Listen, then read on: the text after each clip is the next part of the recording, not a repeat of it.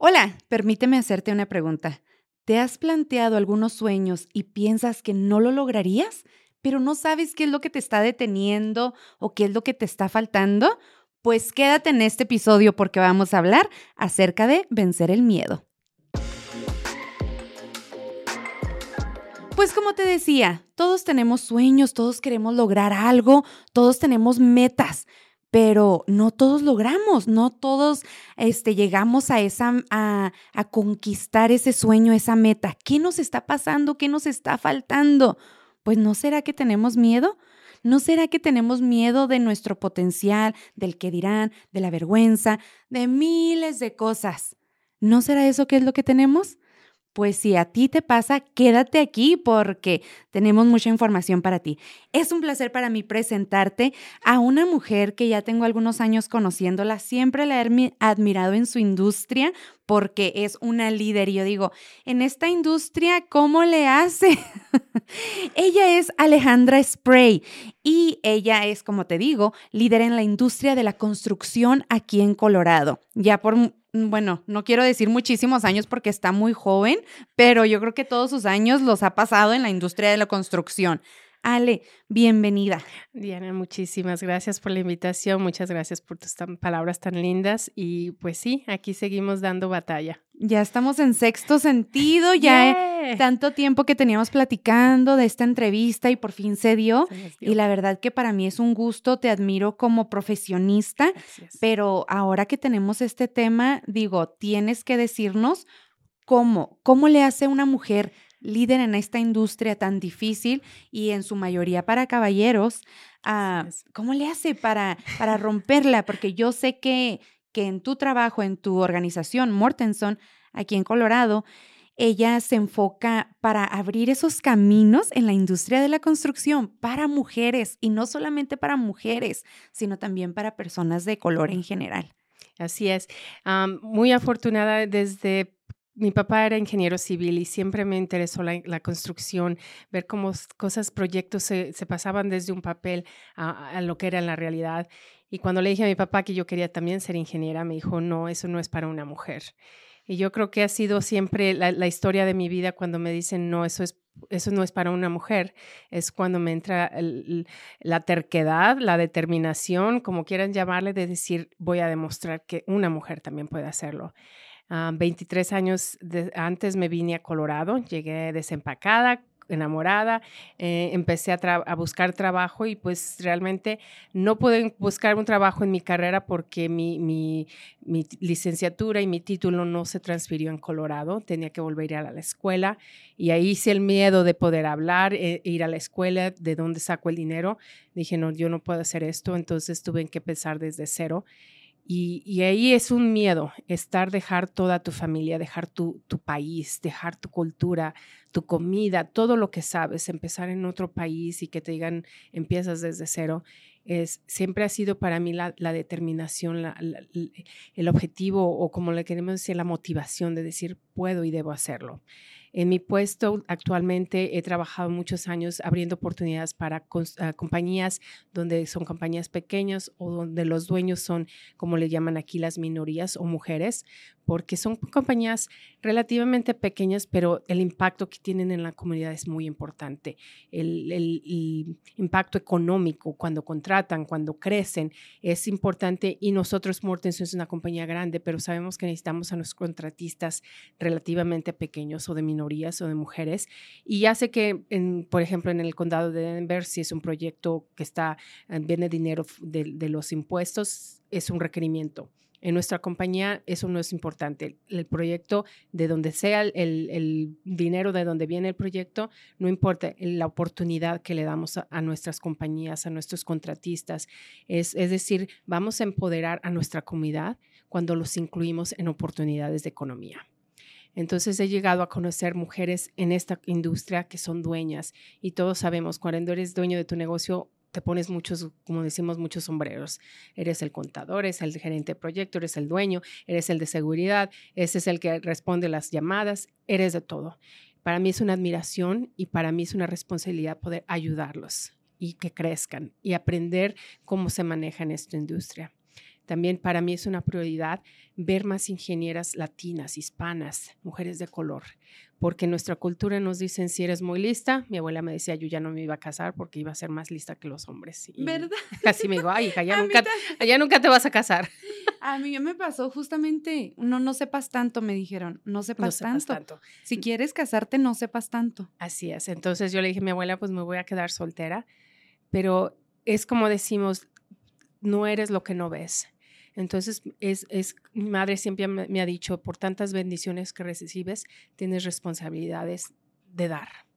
Entonces, para mí es, se me han abierto puertas, otras se han cerrado, pero yo las empujo, pero es mi responsabilidad no solamente con mis hijos, pero con más chicas que quieren interesarse en construcción, ingeniería, arquitectura, diseño, lo que sea, o una carrera donde todo el mundo es de hombres, no, porque si somos casi el 50% de la población, si pues, ya también somos las mujeres, las minorías estamos creciendo y muchas compañías me dicen, quiero candidatos diversos, es importante que las mujeres se sientan empoderadas, que se sientan confiadas de que yo tengo un lugar en esta, en esta compañía, en esta industria, en este trabajo.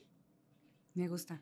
Oye, Ale, entonces, a partir de la pandemia e igual con tu compañía, hubo muchísimos cambios, ¿verdad? Así es. Pérdidas de muchas personas, no, no solamente físicamente, pero, pero dejaron el trabajo o tuvieron que dejarlos ir. Pero ahora nos enfocamos en lo personal, ¿verdad?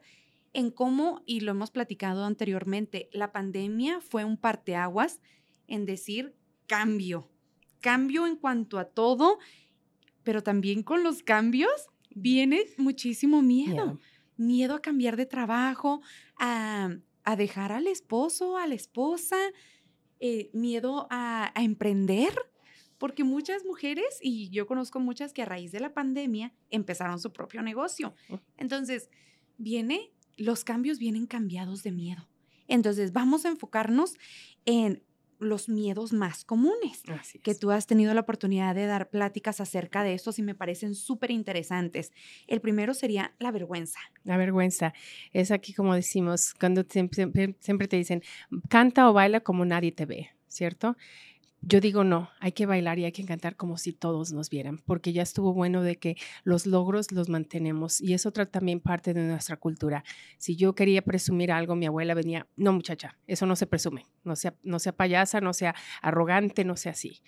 Es parte de nuestra cultura, dice, hice un logro, tengo un éxito, hay que compartirlo.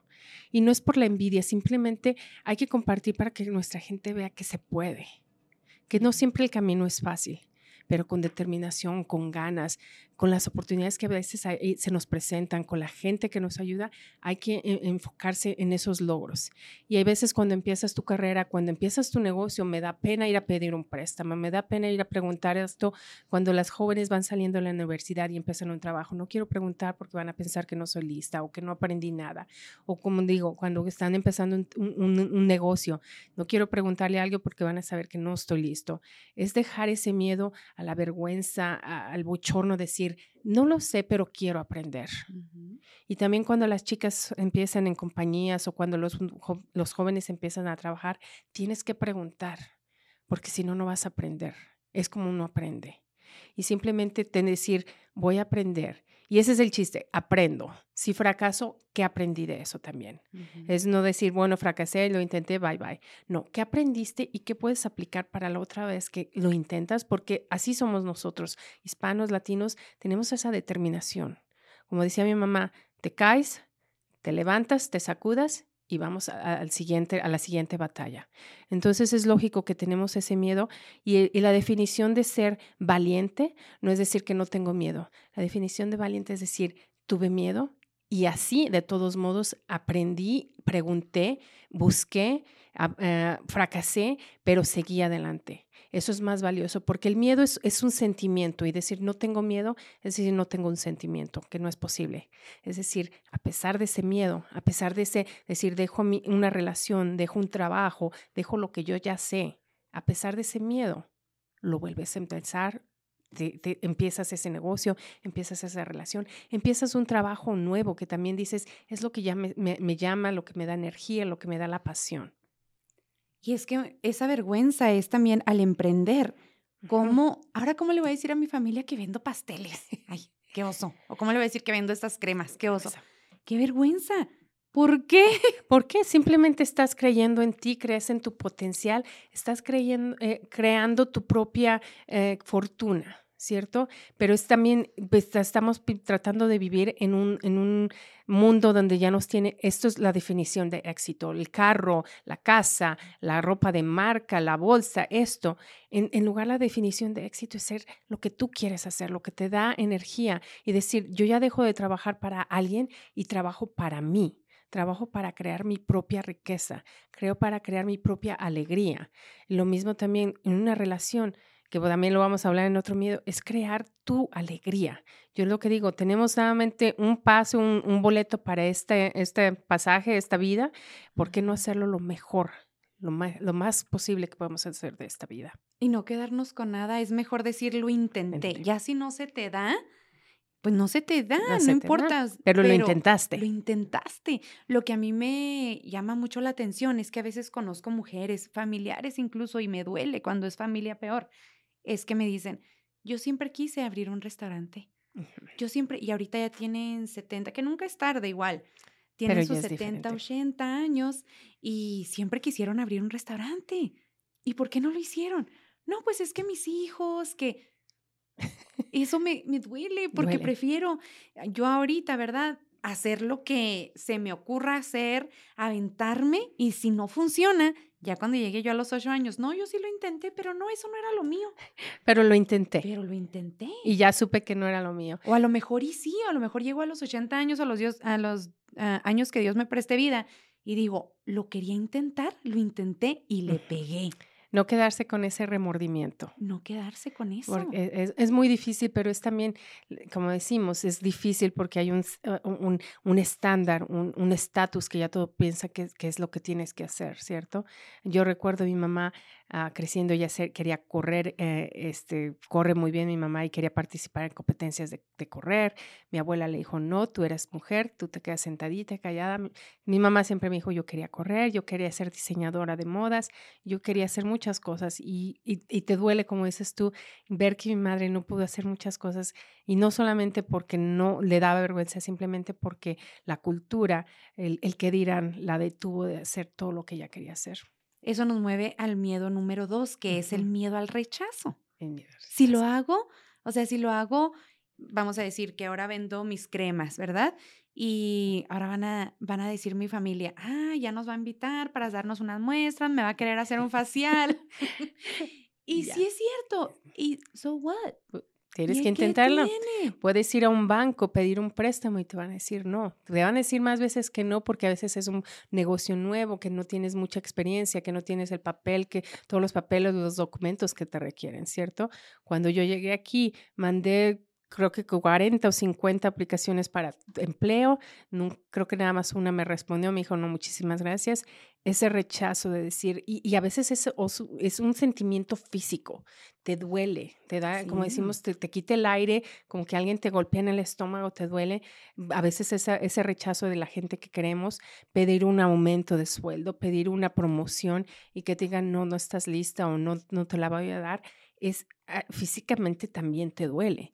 El rechazo de tu familia, que a veces te dicen, ah, vas a hacer eso, bueno, ahí te ves, pero cuando ya eres exitoso, ya sí. toda la familia sale, hasta la familia que no sabías, te sale para saludarte. E, es, es también eso, es, creo que también como se, se añade a lo físico, decir, prefiero no, no sentir ese dolor y quedarme donde estoy. Pero yo siempre he dicho, el rechazo es una redirección te, te, te, mueven en otra dirección o como dicen aquí, cuando una puerta se cierre, se abren las ventanas, ¿cierto? Y muchos emprendedores, es lo que yo he visto, que puedan, a veces si el primer negocio no funciona, dicen, bueno, voy a intentar otro y voy a intentar otro. Entonces nosotros es fácil decir, esa persona es muy exitosa, qué padre, qué fácil. No, nunca hemos visto lo que realmente se necesita, lo que, lo que trae ser un emprendedor. Por eso es mi, mi, me, agrada, me, es un honor poder ayudar a emprendedores en la construcción, porque sé que no es fácil. Y en una industria que a veces ellos lo, lo han hecho más en el lado técnico, pero no en los negocios. Pero yo sé que tienen el conocimiento técnico desde concreto, desde pintar, este, jardinería. Ellos quieren abrir su negocio y lo hacen aunque sepan que no tengo el, conocimiento o el título de negocios de una universidad, pero tengo las ganas. y, sí, claro que siempre les, hay gente que les va a decir no vas a funcionar o, no te vamos a dar esta oportunidad, pero es seguir dando, dando lata, dando guerra, porque solamente así podemos encontrar esa oportunidad. Y hay otra frase que yo siempre he dicho, siempre nos, nos han dicho, busca esa, la oportunidad perfecta.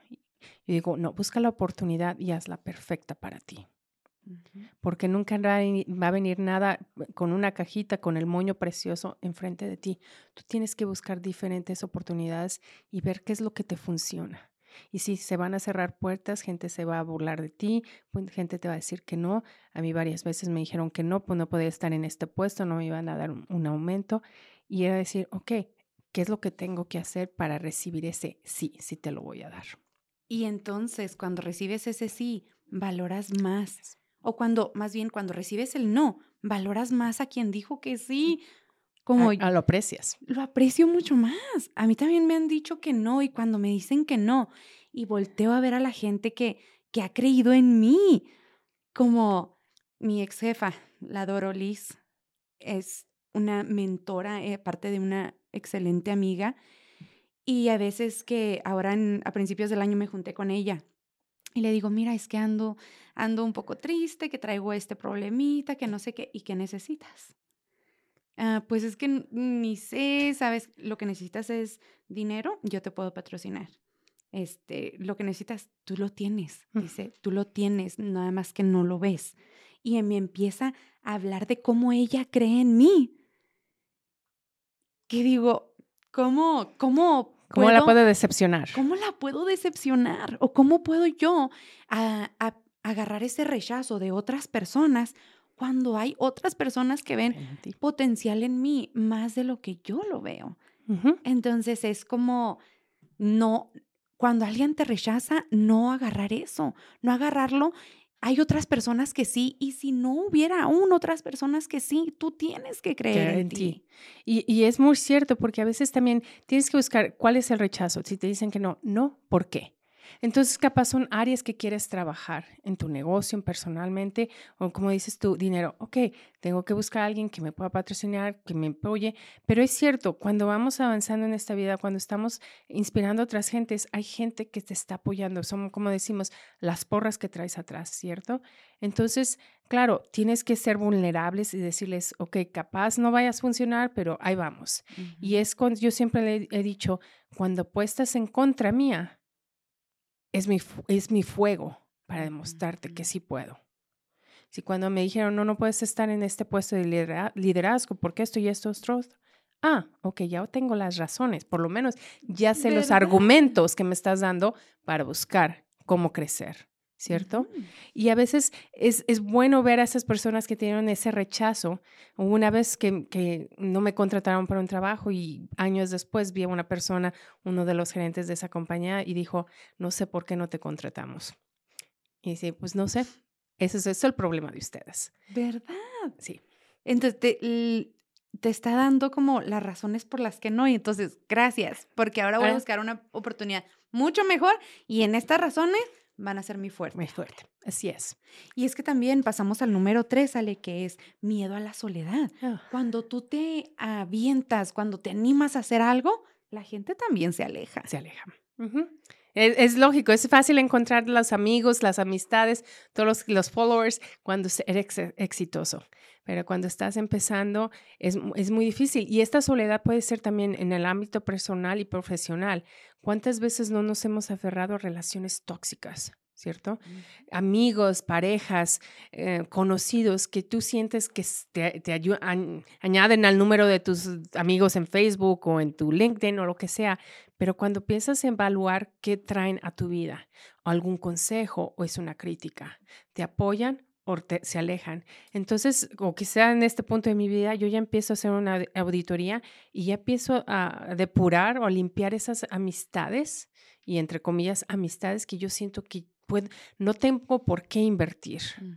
si no me van a traer algo.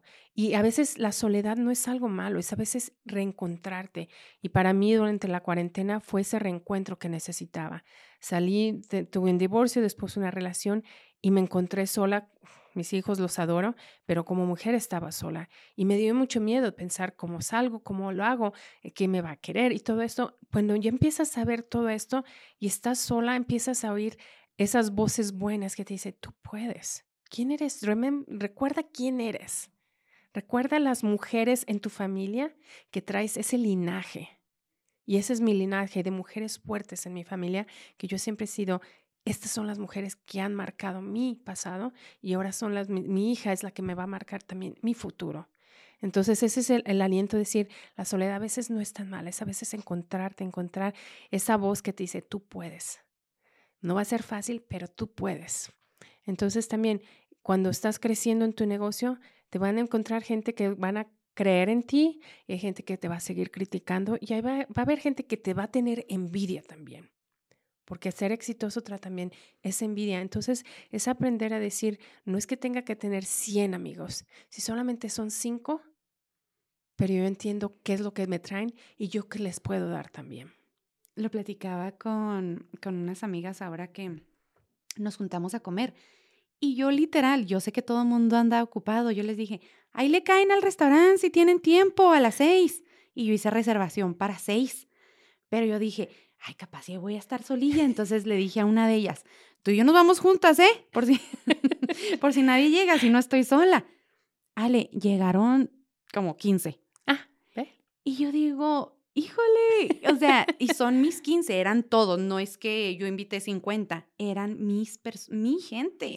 gente. Pero es estar bien como con que sean, no tanto, no, 50, pero que sean bien bien sólidos. No es la, no es la cantidad, es la calidad. Y había una reservación enseguida para un cumpleaños de 40 personas. Y les digo a mis amigas, ¿quién trae 40 personas? Para llenar un lugar, podemos llenar un lugar con 40 personas, pero para un cumpleaños o algo más íntimo, no tienes 40 personas, no creo. A lo mejor estoy equivocada, pero yo preferiría no, porque prefiero tener mis 10, mis 15, este, como más, más, más privado, más íntimo. Así es. Que 40. Lo que pasa es que también, como todo el mundo, últimamente decimos, estoy ocupado. Yo, yo ya le digo a la gente, no digas, es que estás ocupada, no me puedes ver. No, no, no. A mí no me gusta usar la palabra ocupada, porque creas una barrera de que soy muy importante, estoy ocupada. No, es simplemente coordinar nuestros calendarios, usar nuestro teléfono. A ver, tiene que haber un día, un, un, un día en el, el momento en el día que nos podemos reunir. Yo por eso, mm, yo ya le digo a la gente, no, no estoy ocupada. Tengo algunos eh, eh, compromisos, pero vamos, vamos viendo calendarios. Y es lo mismo, ¿con quién quieres tener esa energía? ¿Cierto? Sí, puedo invitar 50, capaz aparecen las 50, pero tengo el momento para hablar con esas 50 y seguir creando esa conversación tan significativa, tan que yo necesito, porque a veces reunirse con esa gente que cree en ti es el alimento a tu alma. ¿cierto? Y lo alimentas de los dos lados, porque ellas también te preguntan y te, ay, tus buenas amigas cuando te ven siendo exitosas se sienten felices y te das les das e, esa energía. Entonces, como decía mi mamá, es, no, es, no es la cantidad, es la calidad. Es la calidad, les decía yo justamente en esa misma cena, les digo, es que yo, yo los necesito y yo los necesito nomás, nomás este grupo. a este círculo porque es el círculo que me da energía y porque cuando, no sé si su familia, sus papás estén aquí, Ale. No, yo estoy sola en esta. Bueno, mis hijas, pero toda mi familia en México. Igual mi familia, mi familia está en México, yo estoy aquí prácticamente sola, entonces yo creo mi familia y ustedes son mi familia y ustedes son mi fuente de energía y cuando ustedes me necesitan, yo trato de estar ahí y cuando yo me atoro, son ustedes a quien busco. Entonces, pues no sé si ese es otro tema, el, buscar su círculo, ¿verdad? Pero es estar bien estando sola, ese rechazo, esa soledad, pero también si vas a construir una tribu, si vas a construir tu círculo, que sea bien seguro y bien chiquito. Y, y eso, aquí también lo llaman, cuando las mujeres están en su, creciendo su negocio, es, a veces tienes tu mesa de directiva o a veces tienes lo que llamas tu grupo de, de advisors o, de esos consultores. En tu nivel personal también necesitas esos amigos que son tus consultores.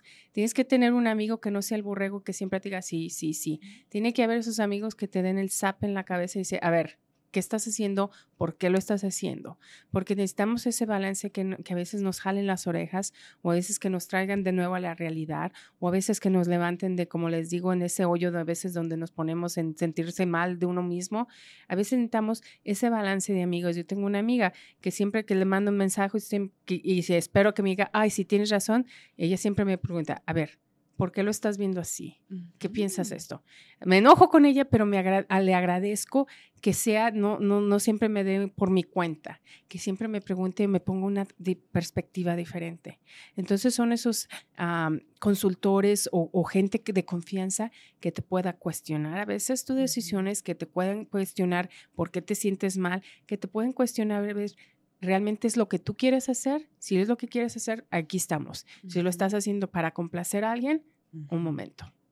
Y tus amigas también te deberían decir cuando estás en una relación donde sacrificas tus valores, sacrificas quién eres, que ya no eres la misma persona y ellas lo ven.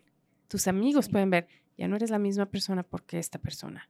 Es tener también esos amigos que te pueden decir, ah, ya no eres la misma. Y este último, Ale, el miedo al control, ese cómo, cómo es, explíquemelo primero.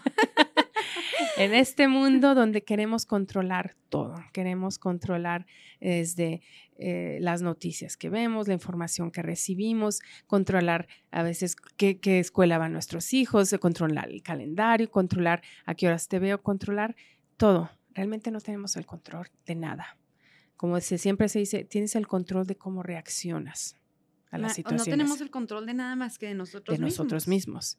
Como había un, creo que fue la doctora o fue Rocío la que dijo, no es lo, yo, yo no tengo que tomarlo, me lo están haciendo a mí. Más bien, ¿cómo reacciono? Esta situación, ¿cómo me está afectando? uno de mis mentores siempre me dice, es una montaña donde te quieres realmente morir, como decir, es una montaña donde quieres estar peleando, agotando y gastar toda tu energía, o es una montaña que quieres seguir caminando, decir, no, ¿cierto?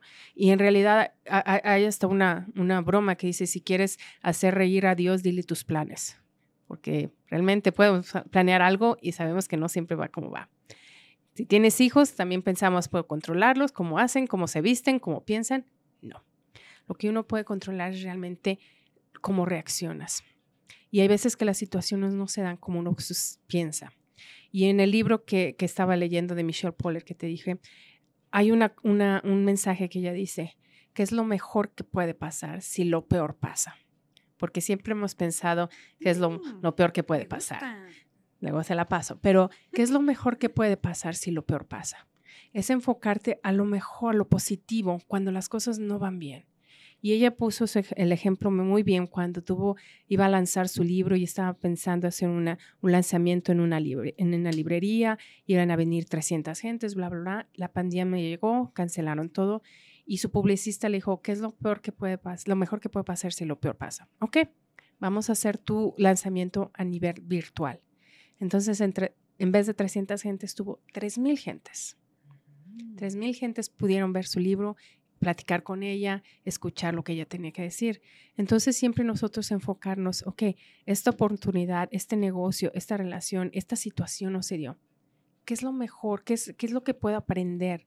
¿O qué es lo que voy a sacar positivo de esta situación? Entonces es enfocar es ese, ese punto de vista, ¿qué es lo mejor que puede pasar? Si lo peor pasa. Me gusta. Ah, Ale, me, yo soy muy visual y, cuando platicamos siempre ando es que escribiendo, dibujando.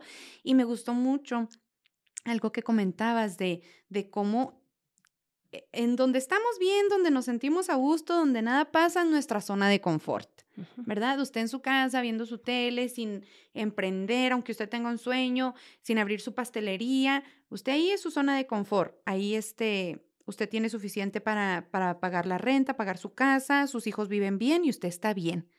Pero nada más nos salimos un poquito de ahí y es donde empiezan más los miedos, ¿verdad? Son los círculos concéntricos, como decíamos, es la zona de confort y es como dicen, todo el mundo dice, el, fracaso no se debe a, que no lo intentaste, el fracaso se debe a que quedaste en esa zona de confort. Y todos estamos en esa, estamos en un trabajo donde está bien, estamos en una relación donde todo decimos, está bien, pudiera ser peor, pero también podría ser mejor. Entonces estamos como, en como dices tú, en ese silloncito, sentados, tranquilos, no, todo está bien, tranquilo, ¿para qué le muevo? El siguiente círculo afuera de esa zona de confort es la zona de miedo, donde podemos poner el piecito o el dedito o la mano afuera e intentar pensar, bueno, si quiero abrir el negocio, ¿Qué es lo que puede pasar? No me dan un préstamo, mi, familia se va a burlar de mí, no me va a ir bien, no voy a poder alimentar a mi familia. Eso es, normal porque nos empezamos a cuestionar nuestras, nuestro talento, nuestra energía, nuestro deseo, nuestro, nuestras ganas, nuestros sueños. Después de ese círculo sigue el círculo del aprendizaje. Cuando empezamos en un nuevo trabajo, en una relación, aprendemos cosas nuevas, aprendemos cómo se funciona una compañía, aprendemos de una persona nueva, aprendemos de nuestro negocio. Oh, que tengo que sacar un permiso aquí, que tengo que sacar otro permiso allá, que tengo que aprender la, mercadotecnia para mi negocio. Esa zona de aprendizaje es donde absorbemos todo lo bueno, lo malo que nos ayuda a seguir creciendo. Y el último círculo es lo que decimos el círculo del éxito.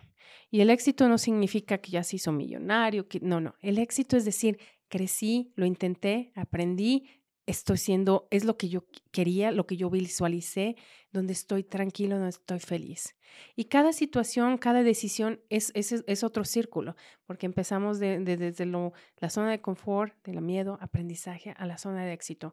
Y el éxito se define como para cada quien, ¿qué significa éxito? Para una persona es poder pasar más tiempo con su familia, para una persona es decir, tengo mi negocio y puedo emplear a mi, a mi familia, a mis hijos, a mi gente.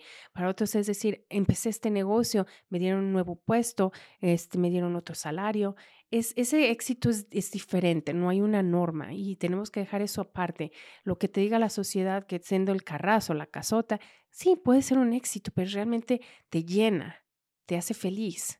O puede ser ese éxito de que tienes amistades que dices, estas amistades son las que yo, las que yo quiero estar, pasar el tiempo y aprender. Entonces, para ese está moviéndose desde la zona de confort, zona de miedo, zona de aprendizaje a la zona de éxito. Me, eh, cuando ahorita que dibujé eso, me, me volvió la mente porque como yo lo veo, Ale, es, yo tengo un, una meta, ¿verdad? Yo tengo una meta, tengo un, un, este, un propósito, algo que quiero hacer, ¿verdad? Y lo veo allá. Y no, como que cuando llegue allá, no, no estoy como emocionada de cuando llegue allá. No sé si me explico, estoy emocionada por quien me voy a convertir cuando llegue allá. Y digo, hijo, no manches, cuando llegue allá, todo lo que estoy aprendiendo ahorita voy a hacer. Es la jornada cómo hacer esto. Voy a saber, no, hombre, ya no me van a ver la cara. Ahora sí ya no me van a ver la cara. Ya no. Entonces, es cuando llegue a la meta, que si quiero llegar a la meta y la voy a disfrutar la meta, pero es más, lo que más me, me prende el fuego es en la mujer que me voy a convertir cuando llegue allá, por todo lo que estoy pasando en este momento. Es disfrutar cada etapa. Así tienes que hacerlo, porque si no disfrutas cada etapa, si nada más te enfocas a la meta, es, es perderte todo ese proceso, todos esos sentimientos. Todos estos que hablan. esos, sentimientos que van en cada círculo. Y cuando ya llegues a esa meta, que sea la tuya. Y hay también otra cosa que considerar. A veces la meta cambia también. A cómo vas aprendiendo, la gente que conoces, los proyectos que te llegan. A veces podemos desviarnos de esa meta y decir, esa era mi meta, pero ahora va, va a verse de otra manera que sigue siendo tu meta, ¿cierto?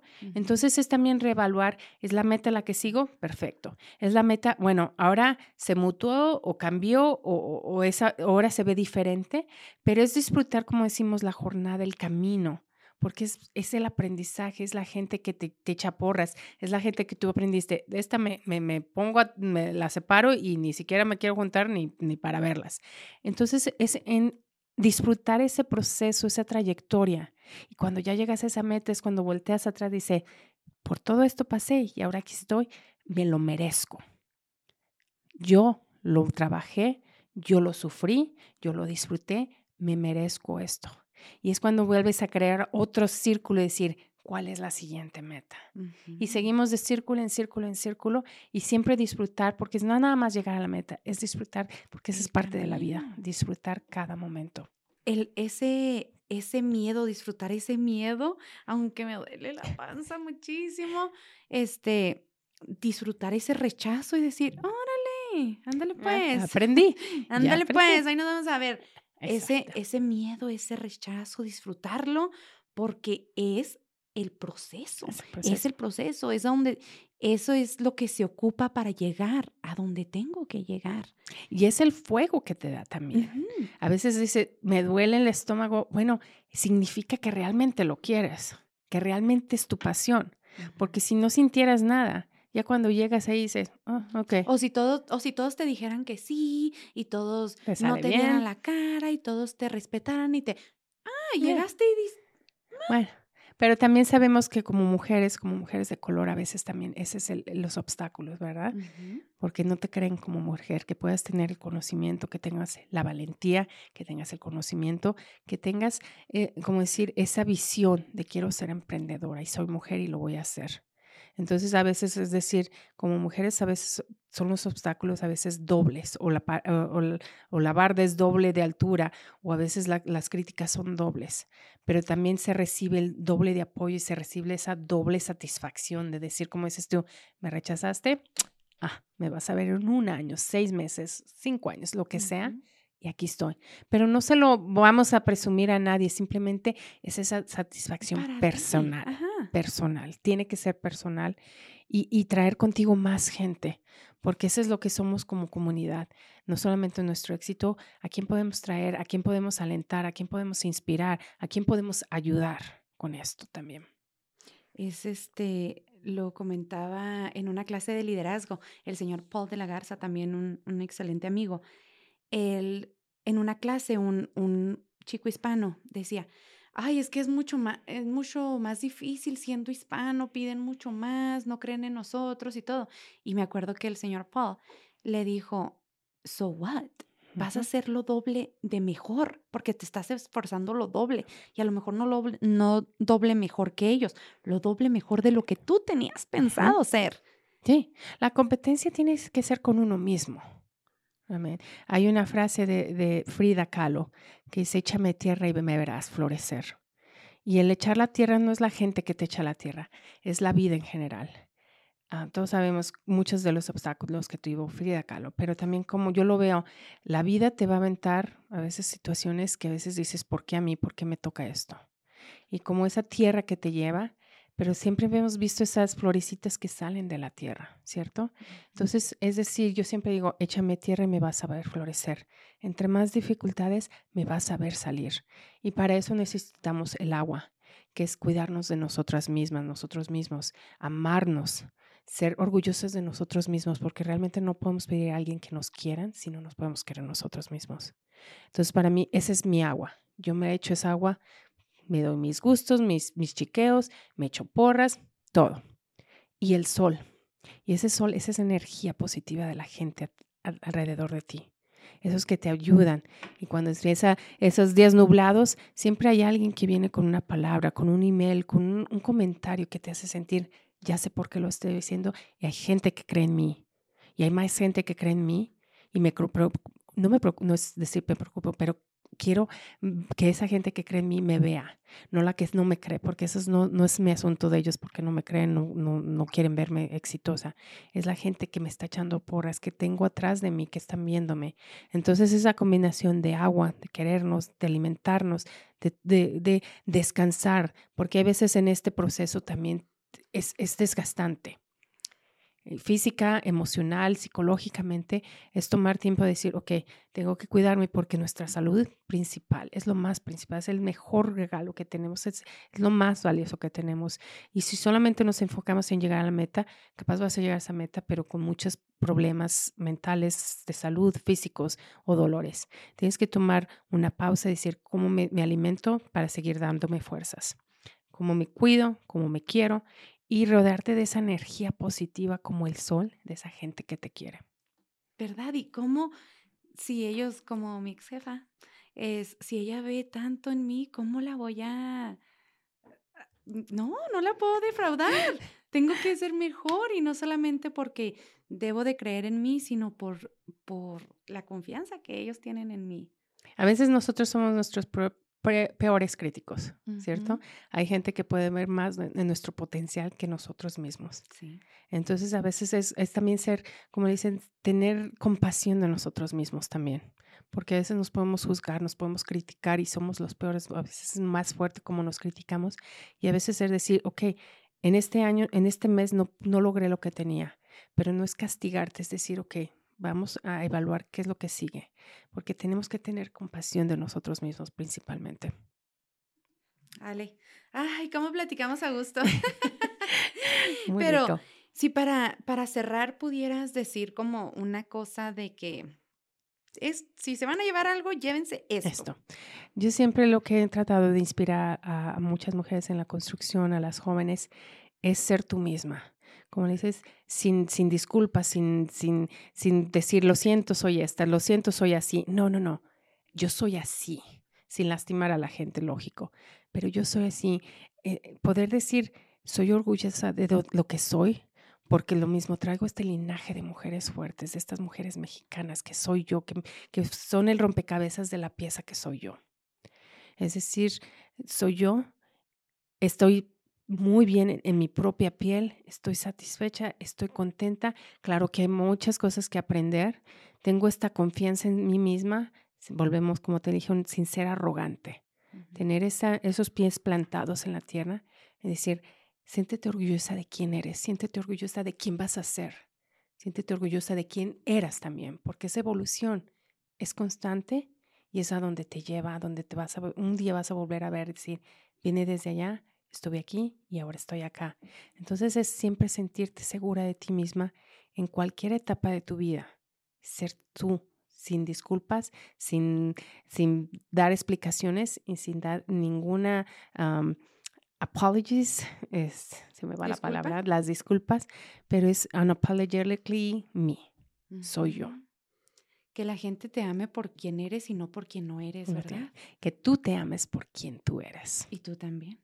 Sí, el amarse uno primero es esa analogía del, del, avión. Tienes que poner la máscara primero antes de poder ayudar a alguien. Si tú no te quieres y tú no te ayudas, no vas a poder hacerlo por alguien más. Cierto. Y pues de mi parte yo creo que sería lo mismo como creer en ti. Hay veces que uno no, no sabe lo que uno puede lograr o no piensa que lo puede lograr. Y si hay otras personas que creen en ti, ¿cuánto más pasa tienes que creer tú, ¿verdad? Es, es difícil porque nos sentimos en un país que no es nuestro aunque hay gente que nació aquí, pero siempre va a ser esa eh, parte de nuestra cultura, de nuestro liderazgo, parte de nuestra herencia, quiénes somos, de dónde venimos. Entonces a veces sentimos si hablo el inglés raro, si tengo el acento, a mí me hicieron mucha burla de mi acento, pero es decir, hablo dos lenguajes, hablo tres lenguajes, eso soy yo. Tener esa confianza, si naciste aquí o no naciste aquí, estás donde estás. Y ahora, ¿qué es, qué es lo mejor que puede pasar?